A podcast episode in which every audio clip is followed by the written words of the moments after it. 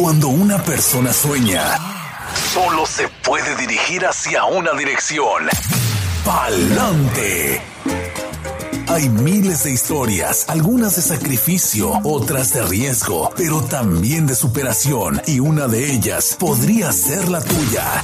Inmigración, sueños, retos y triunfos. Bienvenidos al programa Pa'lante mi gente, de la firma de abogados Vázquez en Servi. Y precisamente con la abogada Bárbara Vázquez es con quien estamos conectados en esta edición de Pa'lante mi gente. Bienvenida, abogada. Hola, muy buenos días a todos. Como siempre, para mí un placer estar aquí con ustedes compartiendo esta hora de Palante, mi gente, por medio de Oxígeno Radio, hablando sobre temas de inmigración y contestando sus preguntas. Hoy día vamos a estar hablando más a fondo sobre el acuerdo estipulado entre Carecen y la directora de USCIS, Jadot, que podría beneficiar a personas con TPS quienes cuentan con una orden de deportación, exclusión o remoción, pero quienes también son prima fácil elegibles para el ajuste de estatus, o sea, que no sean una prioridad para la ejecución de la ley de inmigración y que cuenten con los requisitos requeridos para el ajuste de estatus. Les recordamos, como siempre, que la información que reciben por este medio es de carácter general y no sustituye una consulta formal con un abogado que se especialice en la materia de inmigración. Hoy día quería tocar este tema porque fue bien rápido el espacio que tuvimos la semana pasada, simplemente porque yo tenía otros compromisos, pero sí quise traer la noticia la semana pasada en forma breve para aquellas personas quienes estaban escuchando en ese momento. Yo sé que ahora seguramente la audiencia es un poquito más grande porque hay personas que sintonizan a nuestra programación todos los días martes, pero esta notificación del Departamento de Seguridad que ha llegado y ha sido publicado es una estipulación con respecto a la elegibilidad de personas quienes cuentan con TPS y tienen una orden de deportación, remoción o exclusión. Esto fue una demanda colectiva que fue iniciada a raíz de un cambio brusco en la política de inmigración que eliminó la posibilidad de personas con TPS pedir el ajuste de estatus por medio de un familiar inmediato, que sabemos que por ley y también por la información que siempre proveemos por este medio. Un familiar inmediato consiste de una persona quien es cónyuge, ciudadano estadounidense, hijo estadounidense de 21 años o más, o un padre estadounidense quien solicite a su hijo menor de 21 años de edad y soltero. Estas son las personas que son patrocinadores de peticiones familiares para sus familiares. Y estas son las personas que califican como familiares inmediatos. En base a la estipulación, el gobierno acordó que desde el 21 de mayo del 2022 hasta por lo menos el 19 de enero del 2025, personas con TPS quienes no sean consideradas una prioridad para la ejecución de la ley de inmigración, o sea, que no tengan algo, ¿verdad? Algún delito algún factor en su caso que sean considerados prioridad para la deportación estas personas que no sean consideradas prioridades para la deportación tendrán la oportunidad para pedir que el Departamento de Seguridad Nacional se una a una moción para la reapertura de su caso. La persona para poder calificar a esta moción tiene que contar con los siguientes requisitos. Tiene que estar actualmente protegido bajo el TPS, tiene que contar con una orden de deportación, exclusión o remoción, tiene que haber viajado con permiso avanzado para viajar desde que se dictaminó la orden de deportación, exclusión o remoción, o sea, con el advance parole, y tiene que ser elegible para el ajuste de estatus. Esta noticia solamente, o sea, hace menos de una semana que la recibimos, que fue publicada y está todavía en desarrollo. Y también estamos en espera de instrucciones de la oficina del asesor jurídico principal y también de USCIS, quienes van a notificar o tienen 30 días desde la fecha del acuerdo para publicar sus respectivos avisos, informándole al público cuáles van a ser los métodos de poder aplicar al beneficio, de poder aplicar para la moción de reapertura del caso, o sea, todas esas cosas o esos detalles. Todavía estamos en espera de esos detalles, pero aún así, yo siempre he mantenido una lista de clientes quienes desafortunadamente cayeron dentro de este cambio brusco de política cuando estaba la administración Trump. Nosotros habíamos aplicado antes de ese cambio a lo que es el ajuste de estatus para personas con orden de deportación, quienes contaban con TPS y quienes habían viajado bajo el advance parole, porque por mucho tiempo USCIS era de la opinión y también de la política misma de ellos, que esas personas calificaban como arriving aliens, o sea, una clasificación bajo la ley de inmigración que les permitía aplicar para el ajuste de estatus con USCIS directamente, no obstante haber tenido una orden de deportación previa. Y así pudimos ajustar a muchísimas personas para la residencia, pero después entró Trump, entró el cambio brusco y a medida que inmigración iba adjudicando las solicitudes bajo el nuevo cambio, iba denegando el ajuste de estatus o iba cerrando administrativamente las solicitudes de ajuste de estatus.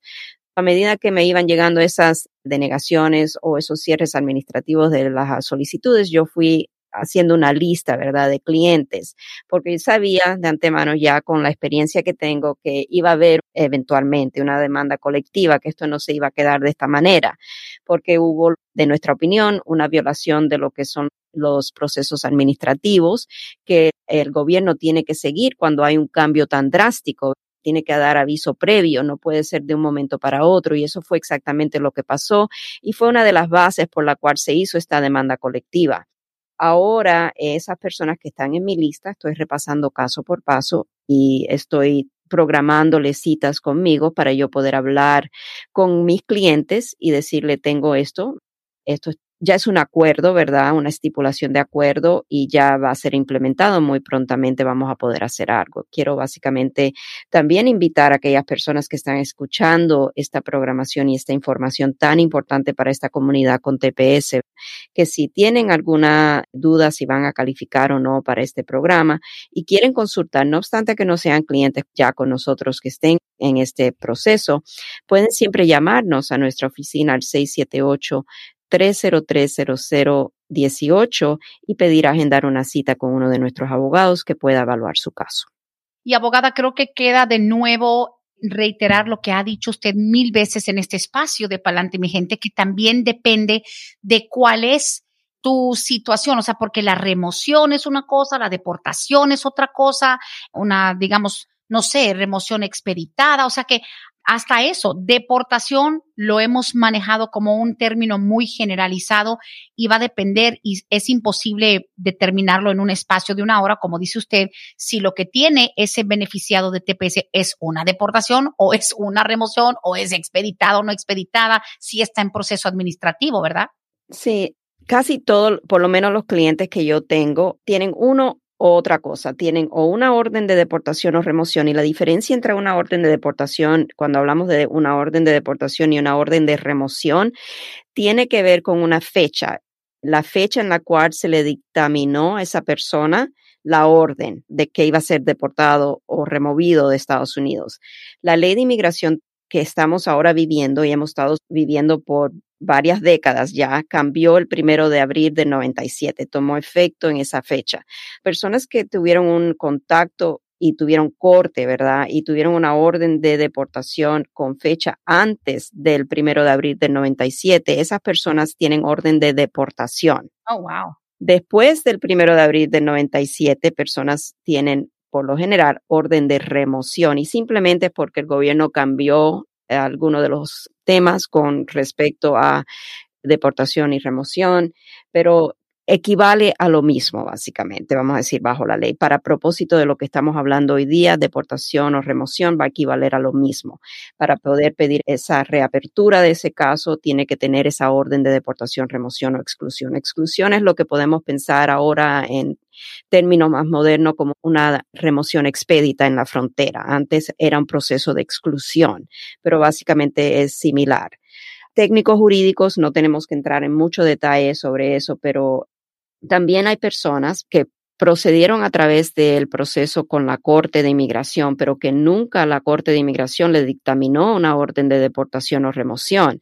Simplemente la Corte cerró el caso administrativamente porque a lo mejor cuando la persona estuvo frente del juez, la persona presentó o ya tenía TPS, ya estaba protegido con el TPS, solo el juez en vez de ordenar una deportación tuvo que cerrar el caso administrativamente.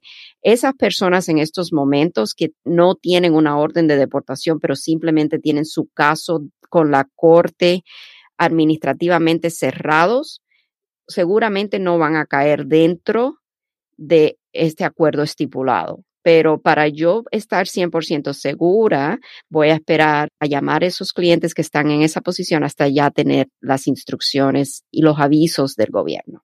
Bueno, pues entonces toca ahora sí que desenredar cada uno de los hilos que está atado a cada caso, porque sabemos también que mucha gente dejó de reportarse, digamos. El TPS es algo, abogada, que hemos visto históricamente que se renueva cada que año y medio, dos años. Cada 18 meses y usualmente el gobierno va a notificar como 60 días antes de que caduca la extensión del TPS si van a volver a extender la designación del país indicado para el TPS.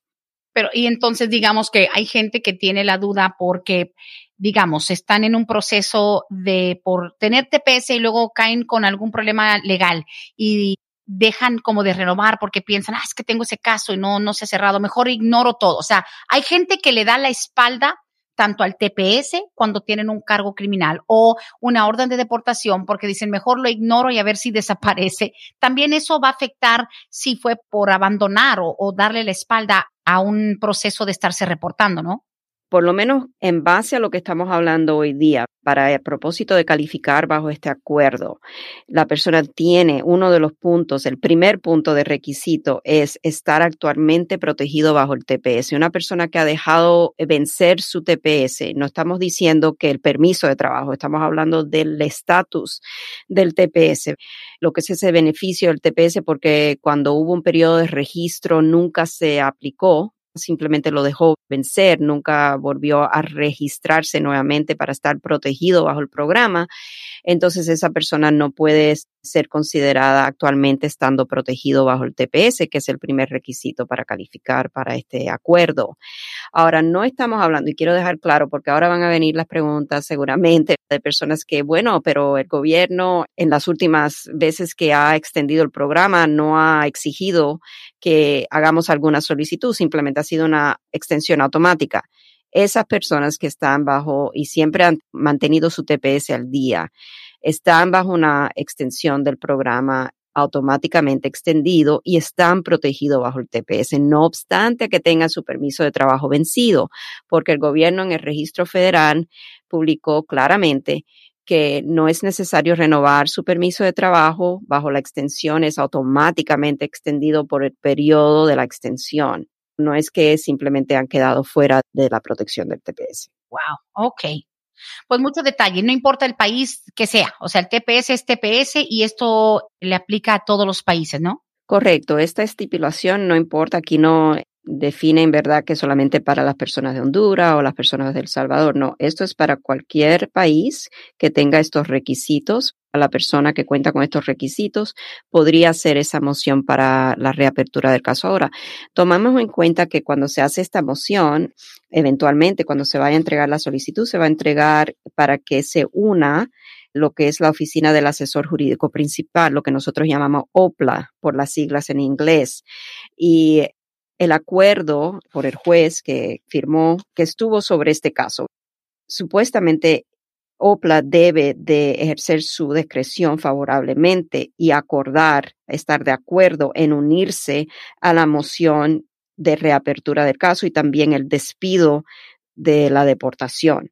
Una vez que esa orden esté firmada por el juez de inmigración, entonces, lo que tenemos que hacer seguramente, y todavía no tengo las instrucciones, es personas que ya aplicaron para su ajuste de estatus con USCIS, seguramente USCIS nos va a instruir o pedir una reapertura de esa solicitud que ellos mismos cerraron administrativamente. Lo que no sabemos es qué procesos necesitamos llevar a cabo para que eso suceda, si va a ser una simple moción en papel o si van a requerir un formulario específico con tarifas de inmigración. Nada de eso todavía lo sabemos. Lo que sí sabemos es que nosotros tenemos ya clientes que sabemos que van a calificar para poder entregar la moción de reapertura del caso para consideración de OPLA, para por lo menos cerrar el caso ante el Tribunal de Inmigración y tener la posibilidad de volver con inmigración a pedir la residencia. Oh, wow. Que es un proceso, hay que hacerlo bien hecho, más que nada, y tomar en cuenta cada detalle. Exacto. Ok, mi gente, pues bueno, ahí está la información un poco más en detalle de lo que habíamos escuchado con brevedad el día jueves pasado con la abogada Bárbara Vázquez al aire, pa'lante mi gente, ahí están llegando ya preguntas por texto. El día de hoy, pues obviamente se abre con este tema de que algunas personas que tienen TPS, pero que han sido prácticamente detenidos de su ajuste por una orden de deportación o remoción, habrá unos cambios que le pueden beneficiar, pero pues como usted dice, abogada, y sabe que yo quiero aprovechar unos segunditos o un minuto para que usted nos explique, hay personas que nos escuchan y sabemos, y nos escuchan en otros estados de la Unión Americana y personas que tienen la desfortuna de no haber contado con ustedes desde un principio y ahorita dicen, you know what, yo tengo una firma de abogados, pero no me siento que se me está dando seguimiento. Y nos hacen muchas preguntas, personas que no son clientes de ustedes, obviamente, pero ¿y si quisieran hacer ese cambio? Si nos explica con brevedad, el proceso es muy, muy complicado decirle a tus abogados, a ustedes ya no los quiero en mi caso, quiero irme para otro lado. ¿Cómo es? ¿Lo pueden hacer? Sí, o sea, un cliente siempre está libre de cambiar de abogados. El proceso depende qué tan complejo sea el proceso va a depender de el trámite que el cliente está llevando a cabo y bajo qué jurisdicción. O sea, cuando estamos hablando de jurisdicción, ¿dónde está pendiente el caso? ¿Está pendiente ante el Tribunal de Inmigración o está pendiente con USCIS? Si está pendiente ante el Tribunal de Inmigración, entonces ahí podría ser un poco más complicado, pero no es nada del otro mundo tampoco. Es una moción que se tiene que hacer ante el Tribunal de Inmigración para que el nuevo abogado pueda tomar el caso. Casi siempre depende también de que el abogado previo, una vez que el cliente despide al abogado que tiene un trámite ante el Tribunal de Inmigración, el abogado debe de hacer una moción para retirarse del caso y puede añadirle a esa moción el hecho de alguna evidencia que el cliente ha despedido al abogado, que ya la firma o el abogado no representa al cliente.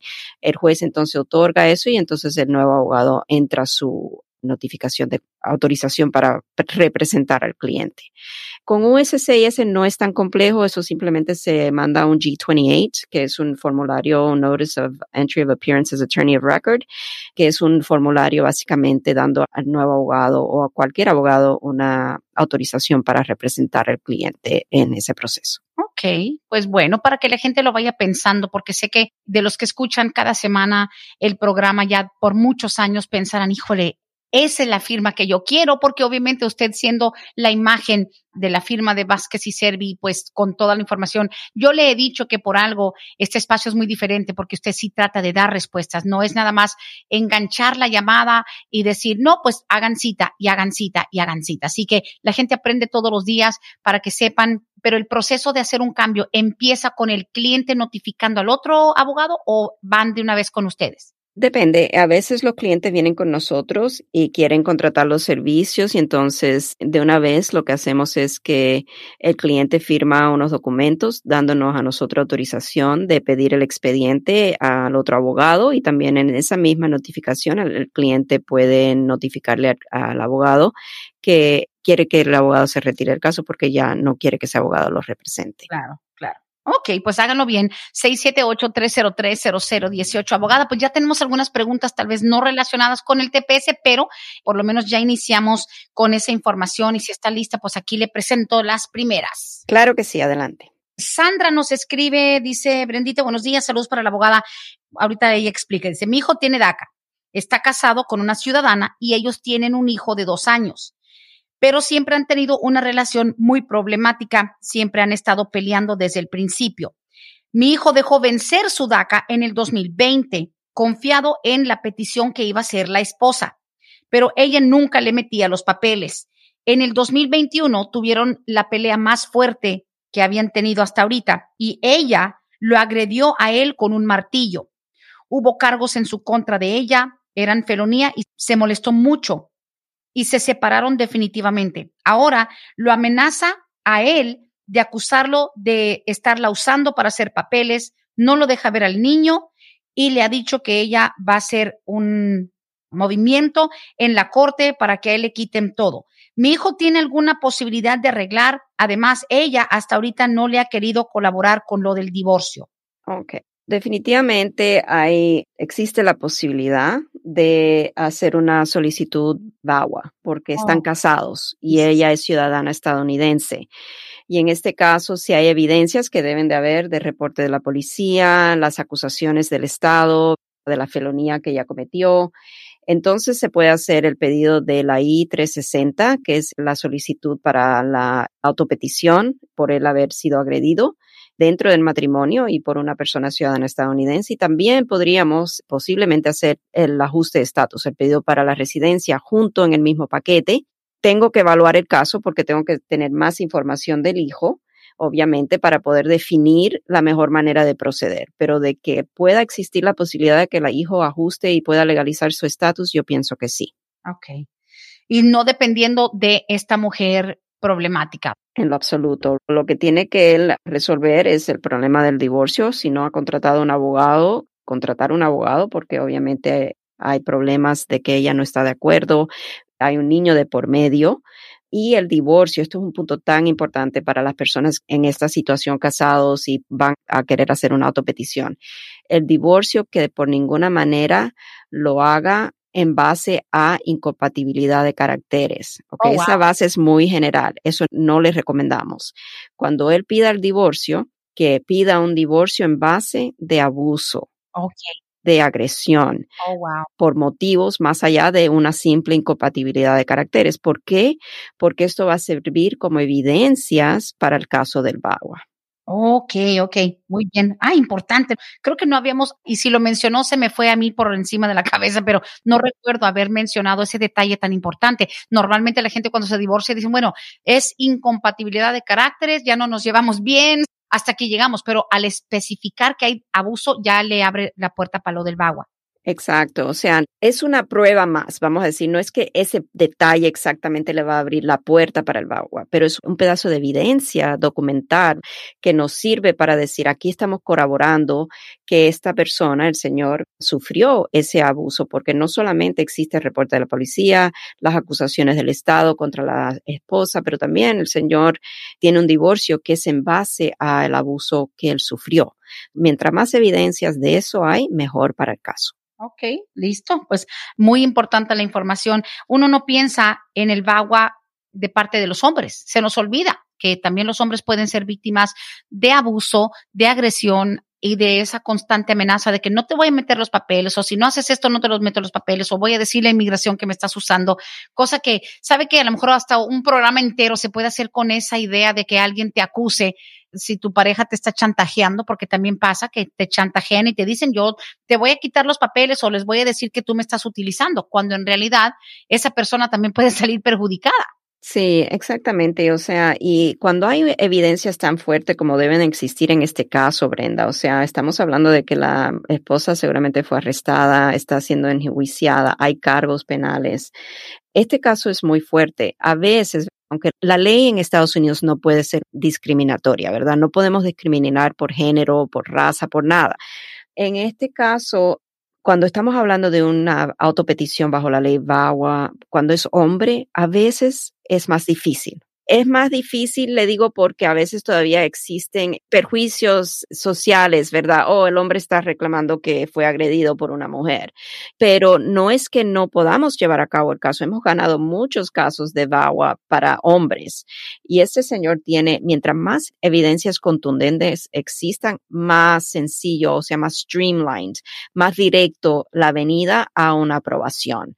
Es cuando el hombre viene a la oficina y dice, sabes que yo nunca he llamado a la policía, simplemente simplemente ella se enoja y a veces me ha golpeado, ¿me entiende? Donde no existen evidencias, solamente la palabra de él o de personas que a lo mejor quieran someter una affidavit para él poder corroborar la historia, ahí es donde es un poco más complicado. Claro, claro. Pero en este caso hay muchas evidencias y yo diría que debe de consultar definitivamente. Claro, ojalá que sí lo haga. Señora Sandra, 678-303-0018.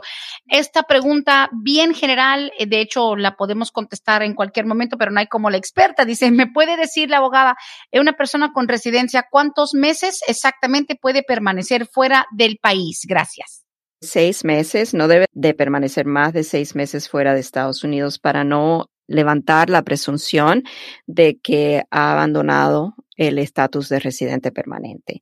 No es decir que si la persona ha permanecido más de seis meses, que automáticamente ya es considerado haber abandonado el estatus. No, pero puede presentársele el problema a una persona que está fuera de Estados Unidos por seis meses o más. Cuando vuelva a reingresar, si le toca a un oficial en el aeropuerto, vamos a decir, que le hace preguntas por qué estuvo fuera tanto tiempo, etcétera. Entonces ahí se le puede presentar a la persona que el oficial tal vez no crea que la persona en realidad está viviendo en Estados Unidos en calidad de residente permanente y que a lo mejor está usando su residencia como de turista, básicamente una visa de turista. Y ahí el oficial no puede quitarle a la persona la residencia porque solamente un juez de inmigración tiene ese derecho, ese poder. Pero la persona entonces puede ser pasada a un trámite de deportación donde tiene que comparecer ante el Tribunal de Inmigración y presentar evidencias de que está viviendo aquí en Estados Unidos, que está domiciliado, que tiene sus vínculos aquí en Estados Unidos. Claro, pues muy bien, qué bueno que lo aclara. Dice aquí, ¿cuál es el tiempo de espera para la aprobación de una I-131? Yo creo que no sé si es la I-130. ¿O existe la 31? Sí, sí existe la I-131. Es la solicitud para el Advance Parole. Ah, ok. Sí, tengo que mirar aquí en el tiempo de procesamiento. Claro. Y mientras tanto, la invitación a que si quieren hablar al aire, ya saben que las llamadas en vivo tienen prioridad al 770-686-3424. Al aire aquí con la abogada Bárbara Vázquez. No tengo más información de esta persona, pero depende de la categoría también en la cual esté pidiendo el advance parole, pero más o menos puede ser ocho meses y medio a 14 meses, vamos a decir. Ese es el tiempo promedio que podría estar esperando. Muy bien. Y el advance parole puede ser incluso cualquiera, ¿no? DACA, TPS, lo que sea. DACA, TPS, una persona que esté pidiendo ajuste de estatus, o sea, hay muchas diferentes bases para poder solicitar el advance parole. Muy bien, pues listo, muchas gracias. Aquí tenemos otra preguntita, dice, no digas mi nombre, por favor. A mí ya varios abogados me han dicho que yo no tengo ningún proceso para arreglar. En el 2001 me agarraron tres veces en la frontera en la misma semana, entrando de México. Ya entrando, nunca salí. Tengo mi hija ciudadana de 19 años. En el 2019 me agarraron en Cobb County por no licencia y un accidente pequeño. Y me pusieron hold de migración, me deportaron a México. Me dijeron que me deportaron rápido por las tres veces que me agarraron en la frontera en el 2001. A los cuatro meses de deportada yo regresé. Dice, mi hija se va al Army en el mes de septiembre y yo tengo mi pareja que es residente permanente, pero no estamos casados todavía. Es verdad que yo ya no puedo arreglar. Muchas gracias. Ella tiene un castigo permanente, sí es verdad, porque ella estuvo aquí, vamos a decir que logró entrar en el 2001, no salió hasta el 2019 cuando después del incidente en Cobb County fue deportada. Seguramente lo que sucedió en esa deportación fue que ejecutaron una orden de deportación previa, a lo mejor en una de esas detenciones las tres veces en la misma semana en el 2001, alguna de ellas a lo mejor resultó en lo que es una orden de remoción expedita que cuenta como una orden de deportación de la frontera, ¿verdad? Cuando ella vuelve a entrar de manera indocumentada, todo lo que es el castigo permanente. También, si no fue así que sucedió en la frontera, vamos a decir que todos fueron regresos voluntarios. El hecho de que ella entró en el 2001, se quedó hasta el 2019, fue deportada y volvió a entrar, eso es un castigo permanente por un periodo de 10 años. No es que ella no pueda arreglar con los factores que ella me ha proveído, ¿verdad? Si hay algo más que no sabemos, pero con estos factores no es decir que no pueda nunca arreglar. Podría arreglar, pero tiene que estar dispuesta a cumplir sus 10 años de castigo fuera de Estados Unidos. Ah, listo. O sea que el proceso puede iniciar y a veces se nos hace como tan difícil entender que, ok, you can start, pero te vas a tener que ir 10 años y ahí tú determinas si vale la pena o no. Right. Y no es algo que empezaríamos, vamos a decir, desde ya. Primero que nada, la hija todavía no cumple 21 años de edad. Si va a ser el trámite por medio de la hija, tendríamos que por lo menos esperar a que ella cumpla 21 años de edad. Y honestamente, nosotros esperaríamos, en mi opinión, ¿verdad? O se podría esperar hasta que ella esté fuera por lo menos cerca a los 10 años. A lo mejor al octavo año de estar fuera de Estados Unidos, se empezaría el proceso de la petición familiar para que cuando ya esa solicitud sea aprobada, ya estemos cerca, que ella haya cumplido los 10 años y podamos entonces hacer el trámite del proceso consular con un pedido del perdón por esa deportación previa. Hay varias cosas. Aunque quiera arreglar por medio del esposo, quien es residente, aunque el esposo fuera ciudadano, es lo mismo. Lo mismo que yo le estoy explicando no cambia en ningún aspecto. Oh my goodness, pues bueno, y le digo la verdad, creo que al escucharlo aquí en este espacio, sabiendo que no hay ningún interés comercial, como que lo creen más. I hate to say it, pero muchas veces cuando estás recibiendo un apoyo o digamos una respuesta sin el interés detrás de, vale mucho porque la persona no gana nada ni pierde nada en decirte la verdad. Lamentablemente a veces te sientas frente a abogados que te cobran 400 dólares para decirte que sí, que sí, yo te puedo arreglar, te puedo ayudar. Les pagas cuatro mil y cinco mil dólares después de un año, te dicen, I'm sorry, no puedo hacer nada. Imagínense. Qué terrible, eso pasa mucho. Vamos a la línea telefónica 770-686-3424, prioridad para nuestros callers. Buenos días, estás al aire con la abogada Bárbara Vázquez. Sí, buenos días. Buenos días. Buenos días. Eso, es muy cierto. eso de que dices es muy cierto, por eso me vine a hablar. Ah, qué ah, bueno. En diciembre me arrestaron por DUI y por hit and run. Mi corte ya es, acabo de checar y me la cambiaron para, este la tenía en junio y me la cambiaron para julio de este mismo año. Y mi pregunta es, ¿vale la pena seguir luchando con inmigración o ya hacer maletas? Depende de lo que usted esté tramitando. Yo no tengo idea, a no ser que usted me diga. Cancelación de deportación.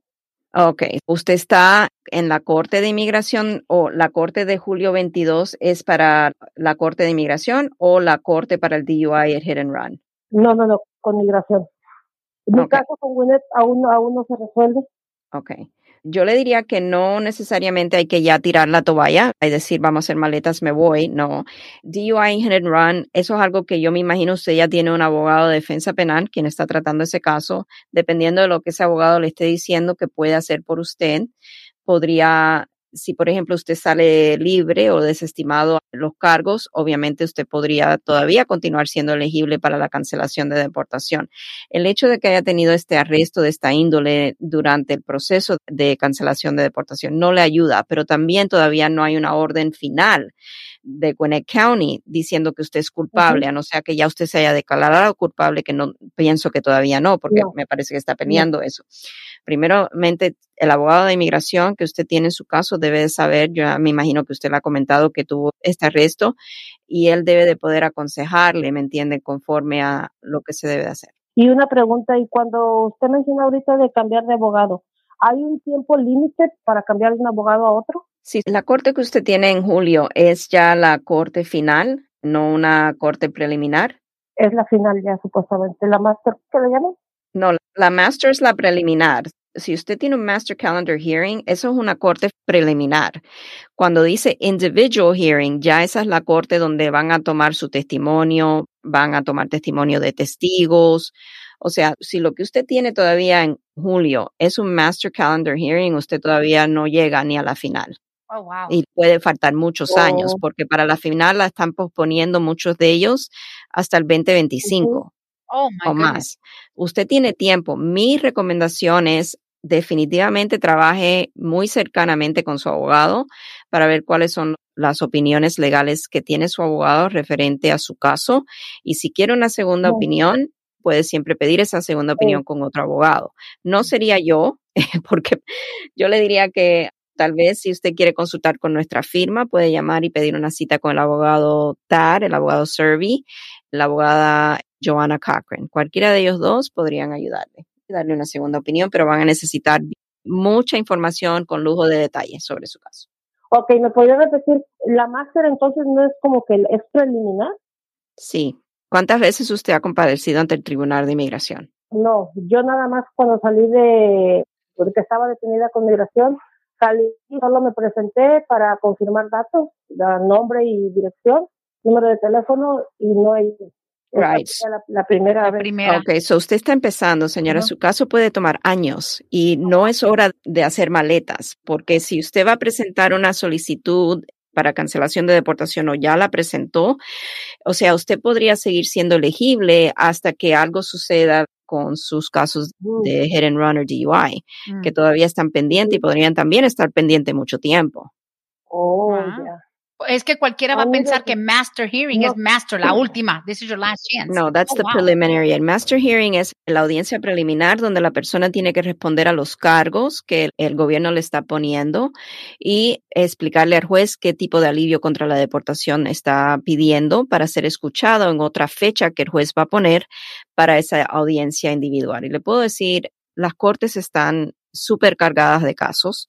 Una audiencia individual puede tomar mucho tiempo y aunque a lo mejor se la programen de aquí a un año, eso no quiere decir que esa fecha va a ser la que queda, porque estamos recibiendo notificaciones continuamente de casos que están siendo cambiados para fechas hasta el 2025 en estos momentos. Oh, wow. Qué, qué buena información de sabía. Hasta yo me estaba desesperando. Dije, ¿ya va a ser maletas? Like, no, no las hagas. No, todavía no. Me dejé llevar por la novela. Qué bueno. Oh, ok, muchas gracias. Me alegro de haber llamado. Ok, de nada, un placer, que esté muy bien. Gracias por llamar. Igualmente, gracias. Good, Gracias. good. Abogada, eso nunca se había presentado. Master hearing y, y ciertos términos y títulos de los procesos y decir individual hearing es ya like, okay, this is your last chance para comprobar por qué mereces quedarte aquí, pero master hearing suena como que ya, this is it.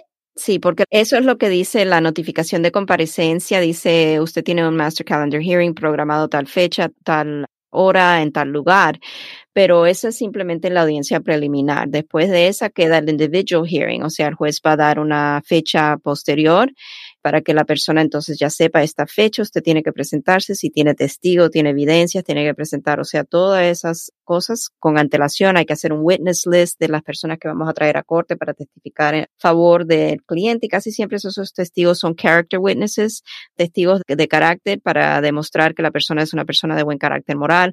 También esta persona que llamó, o sea, se exploraría si hay otras opciones, o sea, ha sido víctima de un crimen de violencia en algún momento, obviamente con el DUI y el hit and run no son cosas favorables. Entrando a corte con eso no es algo favorable, pero tampoco podemos decir que ya hay un dictamen de culpabilidad, de que ya fue ella convicta de eso. Mucho tiene que suceder para nosotros decir ya queda descalificada.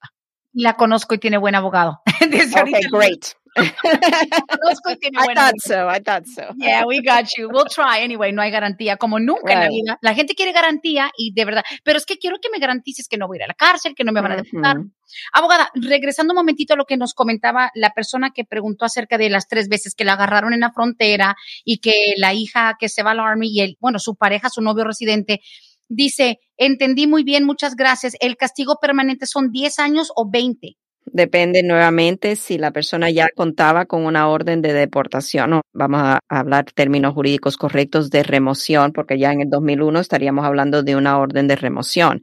Si ella tuvo orden de remoción y cuando fue detenida en el 2019 en Cobb County, ICE tomó el caso, ICE reinstaló la orden de remoción y la ejecutó, entonces serían 20 años. Ah. Pero, aunque Oh. sean 20 años de castigo, la persona a los 10 años de estar fuera de Estados Unidos, de cumplir esos 10 años de los 20 años, podría entonces Oh. empezar su trámite. Ay, lo triste es que la gente no quiere irse ni 10 semanas. O sea, Right. O sea, hay que decir la verdad. Y por eso mucha gente inicia el trámite, cosa que usted también les ha advertido mil veces. Tú puedes cumplir con un castigo y la gente dice, bueno, me voy, pero después regresan indocumentados y dicen, los 10 años me los hago aquí, pero eso los pone en un grave aprieto. Yo sé que ustedes nunca, abogada Bárbara, y es lo que los distingue de tantas otras firmas charlatanas que no les van a decir nunca que infrinjan la ley, que violen la frontera, que cometan un fraude y para muchas personas el caso dicen, bueno, me voy, me hago la que me voy, me fui, pero a los dos, tres meses, seis meses yo regreso y aquí espero mis diez años y eso ya los saca de la carrera. Right. Y es algo que obviamente no le podemos aconsejar a ningún cliente que haga eso porque, como siempre hemos dicho, es como una telaraña desenrollar todas esas mentiras. Una mentira cae en otra mentira, en otra mentira y así, ¿me entiendes? Yo creo que podría ser perjudicado más severamente, ¿verdad? La persona. Por supuesto. Llamada telefónica eh, antes de seguir con los textos que se me están aquí backing up. Parece la 285 a las 7 de la mañana, pero vamos a la línea. Buenos días al aire con la abogada Bárbara. Ay, mil disculpas, soy otra vez. Lo que pasa es que colgué y escuché que estaba mencionando algo sobre si había un caso como de violencia. sí. Mi pregunta es, yo fui a recoger un récord, pero dice domestic agravat, pero me dijeron que ya no tenían el récord, nada más me imprimieron unos papeles como la llamada 911, pero al papá de mi hija no fue que lo arrestaron por la situación que yo llamé, simplemente lo arrestaron y le pusieron, el arresto fue porque me tumbó el teléfono cuando yo estaba llamando al 911. Oh. Pero ahí necesitamos más información, señora, algo que no, vamos a tener el espacio para poder conversar. Como es debido, ¿verdad? Necesito yo tener una consulta a fondo con usted, necesito ver esos documentos que usted tiene para ver si a lo mejor se puede pedir a la orden pública lo que es una certificación.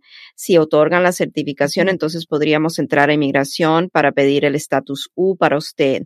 Y esto obviamente dado que usted está en corte, va a depender mucho de cómo usted vaya a salir de lo del DUI, el hit and run, para nosotros poder pedir el cierre de su corte o sea, de la corte que cierren su caso de deportación porque usted ahora califica para el estatus U. Oh, Tienen que pasar muchas cosas. Eh, los procedimientos son extensos y no son 100% garantizados porque aunque yo pida, vamos a decir, a Gwinnett County, si lo que le sucedió a usted fue en Gwinnett County y califica como un crimen de violencia, Gwinnett County no tiene que otorgarme la certificación y ese es el primer paso. Es como yo le explico a mis clientes, es la llave. Vamos a decir que USCIS tiene una puerta de seguridad. Para yo poder entrar, introducir la solicitud del estatus U para mi cliente, yo necesito tener esa llave que es la certificación.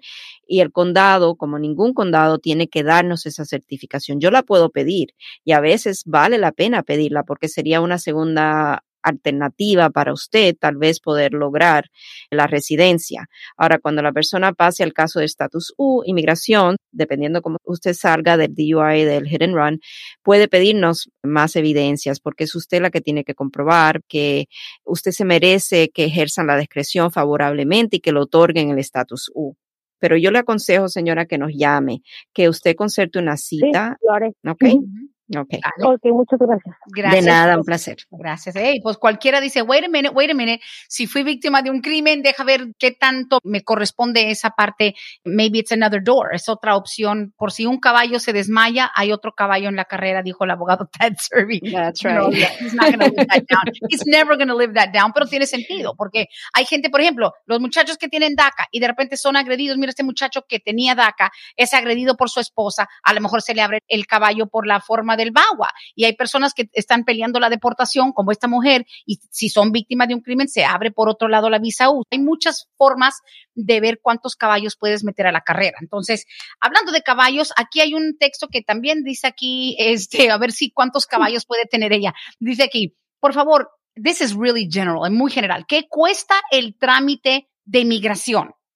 Dice todo el trámite. And I'm like, ok, ¿qué trámite? ¿Por qué familiar? ¿Cuál es el proceso? Y me dijo, los precios y los tiempos, por ejemplo, por mi hijo ciudadano y mis papás residentes y yo entré por la frontera. El típico caso, con excepción de que ella sí cuenta con sus padres residentes, un hijo ciudadano, tiempo y los precios pueden variar, pero ¿qué nos puede decir? Pero ella está pidiendo precios de abogado. No, me imagino que los precios de inmigración, o sea, el proceso I-130 o no sé cómo le haría. Right. La I-130 son 535 de tarifas de inmigración. Ya después, lo que es el proceso consular, son como otros 500 dólares más o menos, lo que son las tarifas del Centro Nacional de Visa. El perdón, que ya si es elegible al perdón provisional, que es el I-601A. Déjeme ver, porque está el I-601 y está el I601A y quiero darle la cotización del I601A, son 715. el perdón. Esas son las tarifas de inmigración. Sí. Ya las tarifas de abogado o los honorarios de abogado, ya eso sería algo que tenemos que consultar porque necesitamos ver los factores del caso y de ahí depende el costo. Cierto. Muy bien, muchas gracias. Siguiente pregunta por texto dice, hola, yo acompañé a una amiga con un abogado para traducir. Ella me pidió que preguntara, ella llegó hace año y medio de El Salvador, conoció a su novio y él es ciudadano. A ella la agarraron en la frontera una vez solo le agarraron huellas y la dejaron ir a la semana siguiente, cruzó de nuevo y pasó esta vez. El abogado le mandó a hacer el folla y que si todo salía bien, él podría poner la petición para ella, pero le dijeron que tardaría el caso de dos a tres años y les están cobrando 15 mil dólares. Yo sé que no hablan de números, pero sí podría ser posible. ¿Cómo suena? ¿Does sound normal? ¿Esto suena normal para usted? Permítame un momentico. Hay varias cosas en este caso. Mientras busco la lista de precios de nosotros para darle una idea básica de, lo que cobraríamos, y eso es algo eh, importante decir que estos son los costos ahora, más o menos, ¿verdad? Un average, no es exacto porque depende de cada caso es diferente, cada caso presenta sus propios factores. Pero este caso se tendría que hacer en dos partes. La primera parte sería la petición familiar que hace el esposo ciudadano estadounidense por ella.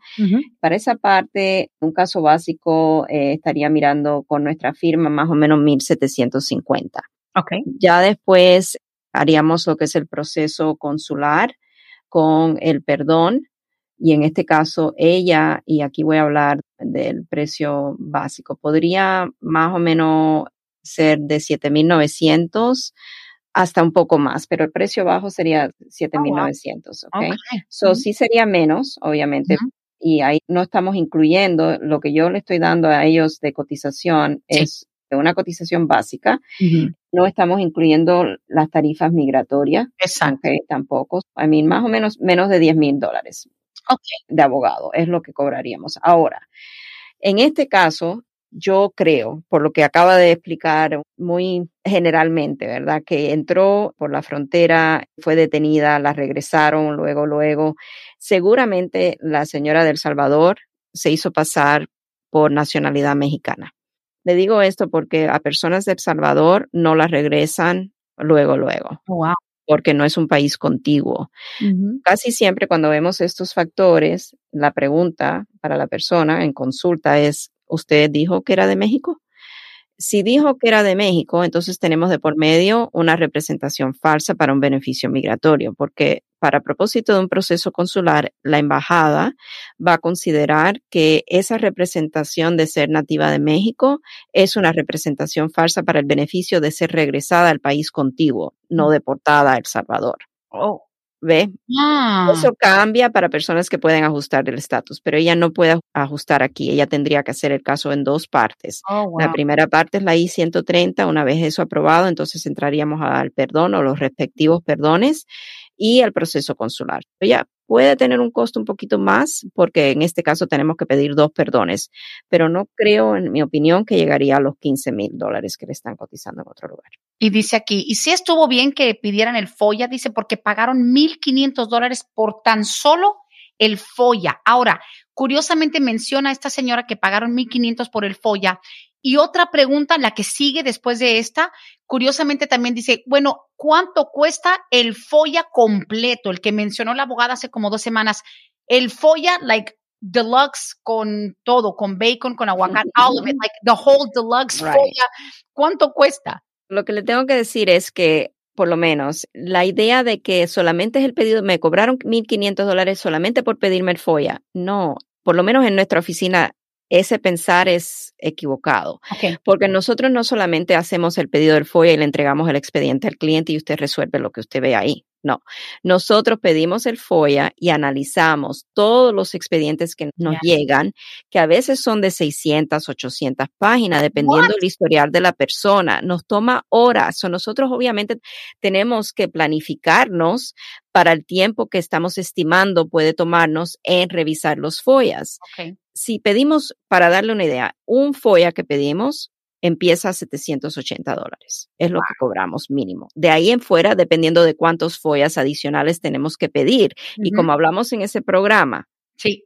muy importante, Depende de los factores del caso, a qué diferentes agencias gubernamentales tenemos que pedir el expediente migratorio. Oh, wow. Y ahí va a depender el costo. Ok. Casi nunca en nuestra oficina va a pasar de aproximadamente 1200, casi siempre los míos son 1050, pero dependen, eso es Depende del caso, Brenda, es, casi imposible. Y la persona no está pidiendo simplemente el FOIA para que yo reciba el expediente y se lo entregue. Para eso lo hacen ustedes. Usted está pues pagando por mi conocimiento como abogado, mi experiencia como abogado. En cuando a mí me llegue el FOIA, ¿Qué dice ese FOIA en términos legales para lo que mi cliente quiere, que es la residencia? ¿O qué dice ese FOIA para tal vez la ciudadanía? Si hubo algo de por medio que el cliente dijo, yo cometí alguna falsedad en alguna solicitud, pero ahora quiero hacerme ciudadano van a tener esa información, me la van a usar contra mí. Usted Oh, me está pagando no solamente para que yo llene la solicitud del FOIA, No, no, pero no. para que yo haga el análisis y que yo tenga una consulta nuevamente con usted y le explico.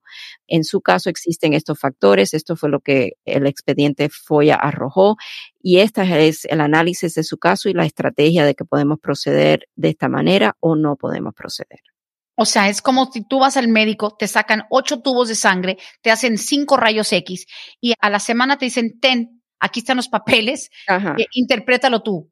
right. Ay, güey, no sé lo que estoy mirando en los rayos X, ¿qué es esto? ¿Qué es esta masa? ¿Qué significa que tengo punto cero nivel de whatever? Te los tienen que interpretar. Right, Wow, exactamente. Alrighty. Bueno, entonces, como quien dice, el FOIA va a depender porque vamos a suponer, una persona entró una pura vez, nunca los agarraron, no va a ser lo mismo pedírselo a una agencia que pedírselo a tres o cuatro. Por favor, recuerden que esto sí es muy individual, sin duda. A ver, dice aquí, que dice, las personas que llevan menos de un año en los Estados Unidos cuando se casan con un ciudadano, ¿también tienen que hacer perdón o no? Depende de cómo entró la persona a Estados Unidos. Si entró de manera indocumentada a Estados Unidos, entonces va a necesitar un perdón de tres años porque si estuvo más de 180 días, pero menos de un año, entonces ya acumuló esa presencia indocumentada en el país que desata el castigo cuando la persona tiene que salir del país por la entrada indocumentada para hacer su proceso consular. Si esta persona entró de manera legal, a Estados Unidos con visa y simplemente se quedó más tiempo y ahora está casada con un ciudadano estadounidense, entonces no va a necesitar un perdón porque no tiene que salir del país, no va a desatar el castigo y va a poder hacer su ajuste de estatus aquí dentro de Estados Unidos. Ok. No, si esta persona entró indocumentada. Dice, no, para el que entró nomás así por la frontera, menos de un año. Right. Menos de un año, el perdón que va a necesitar es del castigo de tres años. Ahora, si cumple el año de presencia indocumentada, el castigo es de diez años y tenemos que Oh. pedir el perdón por ese castigo. Qué diferencia tan grande, my goodness.